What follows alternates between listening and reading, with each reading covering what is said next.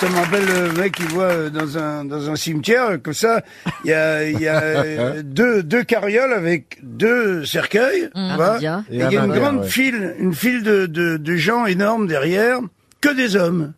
Et derrière les, les deux chariots, enfin les, les deux cercueils, il y a un mec qui a l'air très triste, qui est avec son chien, un gros gros chien, hein, qui a l'air assez euh, méchant. Le mec il remonte la file et il dit au mec, il dit pardonnez-moi de, de vous poser cette question, mais il dit euh, pourquoi il y a deux deux cercueils? Bah il dit c'est c'est ma femme et et ma belle-mère. Ah l'autre il dit merde, qu'est-ce qui s'est passé? Eh ben il dit euh, c'est mon chien.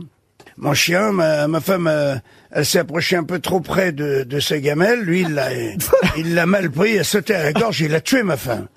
Et il dit, et l'autre, bah, il dit la belle-mère, elle a voulu s'interposer, et puis il a tué ma belle-mère aussi. Et le mec, euh, donc, il retourne dans le rang, et puis cinq minutes après, il revient vers lui, il dit, mais dites-moi, euh, votre chien, il n'est pas euh, alloué euh, et, l'autre il dit si, pourquoi? Mais il dit bah alors mettez-vous à la queue, arrête comme ça.